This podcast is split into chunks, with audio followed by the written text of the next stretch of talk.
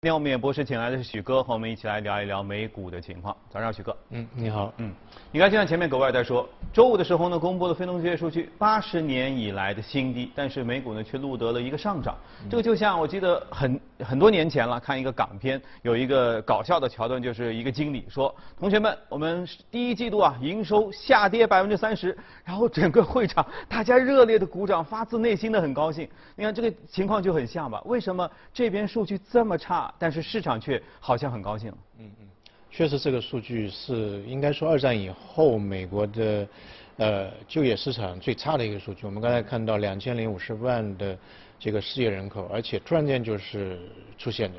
呃，之前我们节目当中看到美国的这个失业率大概在三点五到三点六左右，那现在一下子变到两位数啊，而且十四点十四点七。嗯。呃，关键就是在这个失业的人口当中，大部分或者说绝大部分都是一些低收入的人群，啊，有酒店啊，那个餐饮啊，因为都已经隔离了嘛。服务业的。对，啊，那那那那那些人，那些人一旦失业之后呢，他的这个呃生活来源就会出现一些问题，所以我们可以看到这个申领失业金啊，包括纽约的那个申申领盒饭，申请盒饭也没没吃了嘛，那就会排队。排队的话，大家可以看到，这个对疫情又会有一个加重，因为彼此之间距离比较近嘛，啊，这这个会，所以市场现在也是有有一点点的恐慌，嗯，这个人数呃非常巨大，而且可能在下个月的时候，我们可以看到市场预期可能这个失业的人数还会再有进一步增长，但这一波的话，大家可以看到为什么这个人数那么多，然后失业率又这个提高的那么那么夸张的一个水平，但是。我们看到美股三大指数都是基本超过一点五的一个一个增长，对，啊，有一些基基本上接近百分之二的一个增长。我个人认为，啊，第一个的原因就在于现在整个市场的这个流动性非常非常充裕。我们看到美联储在疫情之后做了很多事，特别四次熔断之后，他也慌了。第一个就是把 QE 就基本上没上限的推出一个一个 Q，你要有多你想要多少钱我就给你多少钱，对吧？第二个还有这个刺激，啊，两点两万亿、两点三万亿的。一个增长，那么大家去看现在美联储的资产负债表，啊，目前的这个水平大概是多少呢？大概是六点，上个礼拜六点六万亿，六点六万亿，可能大家对这个概念比较比较模糊。我们可以看两个时点，第一个时点就是次贷危机之前，两千零八年左右，整个美联储的资产负债表大概是九千多亿，也就是九千多，那现在是六点六六万。啊，这这个这个增长就是它的这个负债增长是非常快的。那么另外一个就今年年初的时候，就是二月份的时候，美美联储的资产负债表大概是四点一三万亿，也就是说从二月份一直到现在三个月时间吧，美联储的这个资产负债表大概增加了百分之六十左右。为了这一次疫情，就像市场当中投入的这个这个这个货币量，啊，这个是非常非常巨大的。所以现在整个美股也好，美美国债券市场也好。啊，根本不缺钱，嗯，整整个市场的往上浮的话，那钱多了就无论什么样的东西都是，股票也好啊，债券市场都都都出出现往上浮的一个一个一个现象。第二个呢，非常重要的就是说，现在无论是主权基金也好，对冲基金也好，你在市场当中你找不到一个比较好的投资方向，那金钱无眠嘛，啊，没地方去，他他总要去一个地方。那现在比来比去，好像看起来还是啊，美股还是可以，美股还是可以。你无论现在你投石油，石油尽管最近涨得比较多，但整个全球的这个需求，啊，整个飞机还是在停在机场里面，汽车还在家里面隔离，你就没有这个需求，所以还比较虚啊。最近大家可以看到这个天然气，好像又出现了一些危机，呃，这个储油储气罐也宽满了，所以你投投这个东西心里也也是会有一些，虚拟货币也不行，对，也也虚拟货币也也有跌，对吧？所以这个东西就是说，大家在市场当中找不到一个比较好的一个一个投资方向。包括最近大家可以看到，呃，瑞士央行，全球有两个央行比较特别，一个是这个日本央行，另外一个是瑞士央行。嗯。就他发了钱之后，日本央行是买自己本土的这个股票，那瑞士央行呢买什么呢？买美国的股票。嗯。啊，中间说它现在它增加了大概百分之二十的美股的一个一一个头寸，买了很多美股的头寸，所以这也造成了美股的一个怎么说呢？就底部的一个这个支撑的一个一个需求，对于美国股票来讲呢，也是一个好。那么另外一个就是。我个人认为，就是这次疫情的话，其实对于美国这种股票市场，它有的时候当然是利空了，那么多人失业。但是美国的股票市场主要是一个医疗，另外一个科技。科技的话，就像互联网或者说是芯片那一类。那么这个科技这一块的话，对疫情的反应或者说它的影响，相对来说会比较小一点。啊比较小一点。我们去看了一下美股，啊我们以前说最最主要的五只股票嘛，放嘛，F A A N G，嗯，Facebook，亚马逊，亚马逊电商对吧？那个 Apple，呃苹果，那个 M 就是那个微软，啊还有一个 G 就是谷歌，谷歌也是线上搜索嘛。那 Facebook 是线上的一个社交。其实对这些线上的或者互联网类型的企业影响不大。疫疫情有的时候你可以理解成是对它反而有一个推动推动，对吧？我不不在线下这个社交了，我就在啊网上跟朋朋友进行一个联系。我不去商场购物了，我就亚马逊上面买点东西就可以了。搜索也会呃更加多一点，是吧？还有一个奈飞，奈飞的话网上看那个流媒体。啊，这人也会更加多一点，对，反而对这些股票是一个推动。那么这些股票的话，其实是在美股市场当中，我们叫做大到不能倒。啊，这五个股票加总起来，大概在标普五百当中占到百分之二十的一个市值。嚯！啊，所以说你看，呃，反而是可能会对于美股是一个比较大的推动作用。所以，第一个钱多，第二个没地方去，就只能买买买美股。啊，第三个其实呃最关键的这几个股票。对疫情的反应相对来说会比较小一点，所以会造成呃这个美股在这个大概跌了百分之三十四点五之后，标普五百现在整个上升已经收复了整个跌幅的百分之六十一左右，所以就是这这这种这种现象。当然，我个人认为其实啊后期还是有一定的风险，因为任何一次危机，我们看二一九二九年也好，这个八七年的美美股崩盘，两千年科网股，然后两千零三年，然后两千零八年的次贷危机。整个美股的下跌，它不是一次完成的，嗯，跌了之后它有一个微型的反弹，反弹之后就有可能会第二次，因为现在全球的各个央行从疫情开始到现在，大概整体投入了八万亿美美美美金的一个这个这个这个市值的一个这个流动性。那么后期如果说啊，我们说如果说有二第二轮的一个疫情的爆发的话，呃，所有的央行的这个子弹都都已经不够了。你看现在。我们谈到的最多的就是上个礼拜谈的最多的就是美元是不是会进入一个负利率的一个一个时代？嗯。啊，这这它也没办法了，已经降到零了。那你后期的话，你你再怎么做呢？啊，本身它的泡沫、它的债务也是非常大。啊，是不是会进入到啊负利率的一个时代？所以这个东西我们这次节目当中也想讲一讲，是不是美元会真的进入到啊一个负利率的时那个时代呢？这是历史上没有过的史诗级的。对。嗯。然后。我个人认为，作作为特朗普来讲的话呢，他有这个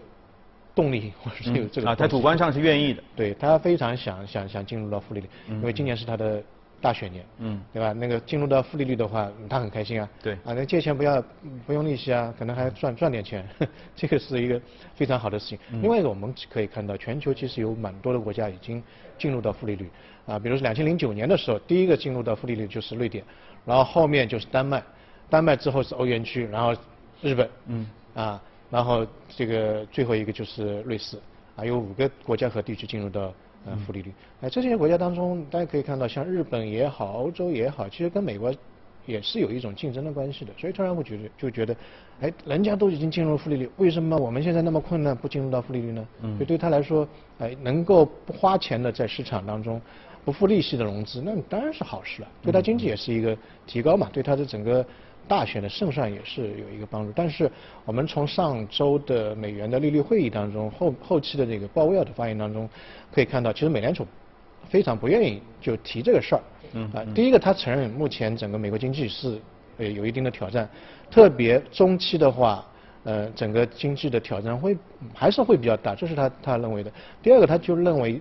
因为疫情造成的这次危机，你再把利率降也没有用。就是但现在是因为隔离嘛，大家不去消费嘛，哎，也不是说借不起钱，花不起，花不了钱。所以说你再把这个利率调到负利率，现在来看没有太大的一个作用。嗯啊，我个人认为其实呃有可能，现在目前来看，可能呃整个市场的预期到年底大概十一月、十二月啊，这个美元的利率会调到一个一个负利率。但为什么美联储不愿意提呢？因为我个人认为，可能这是美联储能够打的最后一张黄牌了。就是如果说再出现一个疫情，或者再出现比较大的市场熔断啊，或者天然气的这个市场又出现了一个比较大的动荡，石油的价格又出现一个比较大的下滑，经济又出现一个雪崩式的下下跌的时候，美联储唯一能够做的事情就是把利率降到一个负值，所以现在他不愿意你们去提，为什么？如果提的话，提的多的话，市场有一个预期之后，他就把这个负利率的这种利空啊利好的话就提前消化了。嗯。那如果他真的实行负利率，其实市场也无动于衷。嗯。这是他比较我觉得不愿意看到的，所以啊，一个有可能，我觉得到年底的时候，就看未来怎么样去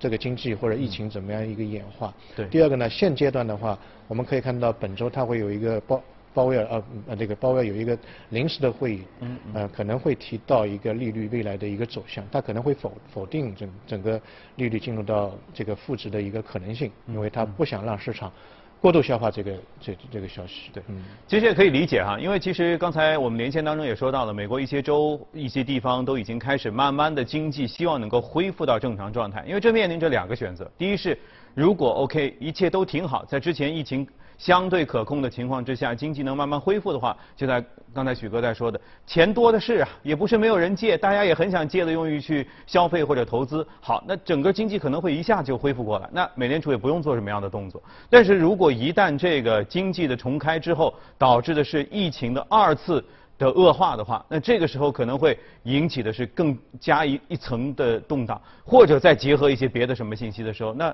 美联储也得想好，我这就这一招了，到底放还是不放？短期内做出什么样的回复，可能确实是一个需要谨慎的时候。所以现在这个阶段啊，感觉有点魔幻现实主义哈，具体这个确实非常复杂。那我们来看一些比较能够呃明确的东西，我们来看一下值得关注的美股是什么？看一下今天美股放大镜。好，今天我们要说到的是在线教育，这个可能也是就像科技股那些巨头一样，是整个疫情过程当中相对来说是比较清晰的，是能够保存价值，甚至能够有所上涨的一些个股。嗯，那么这个股票大家可以关注一下，因为呃从年初到现在股价涨了百分之六十六，它它是完完全逆势的，嗯 就是标普五百跌了九九点三嘛，它涨得比较厉害，因为很多学生就被赶到。这个网上接受一个教育，那么这个公司它是零五年成立的，也不是什么非常高科技的一个公司，也不是生物医疗啊什么来着，但它的整个股价走势真的是非常好。过去五年当中，呃，股价涨了大概是二十倍左右，五年二十倍，这个蛮蛮厉害的一个一个股票。那么，呃，它的发家其实也也也蛮简单的，我一直是蛮喜欢看它的这个发家史。它它做什么呢？就是说，一开始的时候呢，大家知道在美国的大学生。它的有一笔很大的开支就是教材，啊，教材很贵嘛，它的那个著作权那个比较贵。然后呢，你用了一年之后，第二年就可能就不用了，嗯，对吧？那么这家公司呢，就是从大学里面把那些用过的那个教材收旧书，就对，收旧书。然后呢，根据他承受付一点很很少的一点钱嘛，嗯嗯，然后就把这些这个旧书卖给或者租赁给，嗯，就是这个学妹啊、学学弟啊等等。所以他就是靠这个迅速的发发发展起来，因为可能就是学妹学弟去拿这个旧书，也只要付一点点的钱。听上去好 low 啊！其实读大学的时候，就是那种学校的商业街上摆摊的不都是这些东西吗？对啊，但但是就是他零八年的时候营收大概一千万美金，零八年啊，然后到了一零年就两年时间变成一点四九亿美元，就十五倍啊！我他的营收十五倍啊，那么。他靠这个东西呢，积累了大量的学生资源，嗯，其实他就做流量了。你看平台上面有很多的学生，呃，美国的家庭就就几个孩子们，对，呃，哥哥这样做，弟弟也这样做，就是他积累大量大量的呃学生资源，就就靠这一部分的学生资源，这这这个数据库一下子就起来，然后他做一个以学生为中心的这个学习链，啊，我们所谓的现在看到的国内或者其他的那些在线教育，它无非是建建立一个空中教室啊，或者说怎么样，哎，他从这个学校的申请。啊，学分的积累，老师的选择，啊，一直到那个留学生的这个奖学金的这个申请，他做了一个整个产业链的一个东西，就服务也做了很多。你从没有进学校之前，嗯，呃，一直到这个离校、这个就业之后的整个社会生活，嗯，他整个一套都都都都给你做做起来，所以，呃，这个发展非常非常的迅速。那么这一次的疫情的话呢，其实对于在线教育这一块，包括我们看到很多的国家已经。呃，这个通航已经禁止了，对吧？那么如果说我在美国学习的话，我我现在去不了美国了怎么办呢？哎，通通过这个线上的这个教育，然后考试拿到学分，啊，那你就可以顺利的毕业，不一定就飞到飞到美国去。所以他一季度的，他一季度的整个呃这个注册人数或者说他的这个学员数就增长了百分之三十五，逆势增长百分之三十五。另外一个，它的利润实在太高了，因为对于在线教育的话，他反正一个老师讲嘛，下面一百个人听跟一亿个人听都都是一样的成本，对，是吧？那么它的这个这个这个这个利润率的话，呃，一季度的话大概是六百分之六十八左右，啊，非常非常高。你说制造业才多少？百分之十已经不得了了，六十八。它二季度的话，因为人数在迅速的增长，它二季度可能会增长到百分之七十五左右的利润率。所以市场觉得，尽管这个市盈率估值有点高，嗯，但他觉得。还不错，未来的增长空间还是不错。它现在大概覆盖到全美国的百分之四十的大学生，以及三百万的中学生。嗯。那么百分之四十，你看还有百分之六十的大学生还 在在在在路上呢。这个对他来说，未来的整个增长空间还是比较大的。那另外一个呢，就是刚才讲的那个投资逻辑，它的整个成本不会增加很大。嗯嗯。因为反正你下面注册人数越多的话，它无非是带宽嘛，网络的带宽嘛，其他没有什么太大增加。所以，呃，它号称是全美的这在线教育的第一股，就是最最大的一个。以前是非常小的，现在最最近的那段时间呢，当增长的非常快。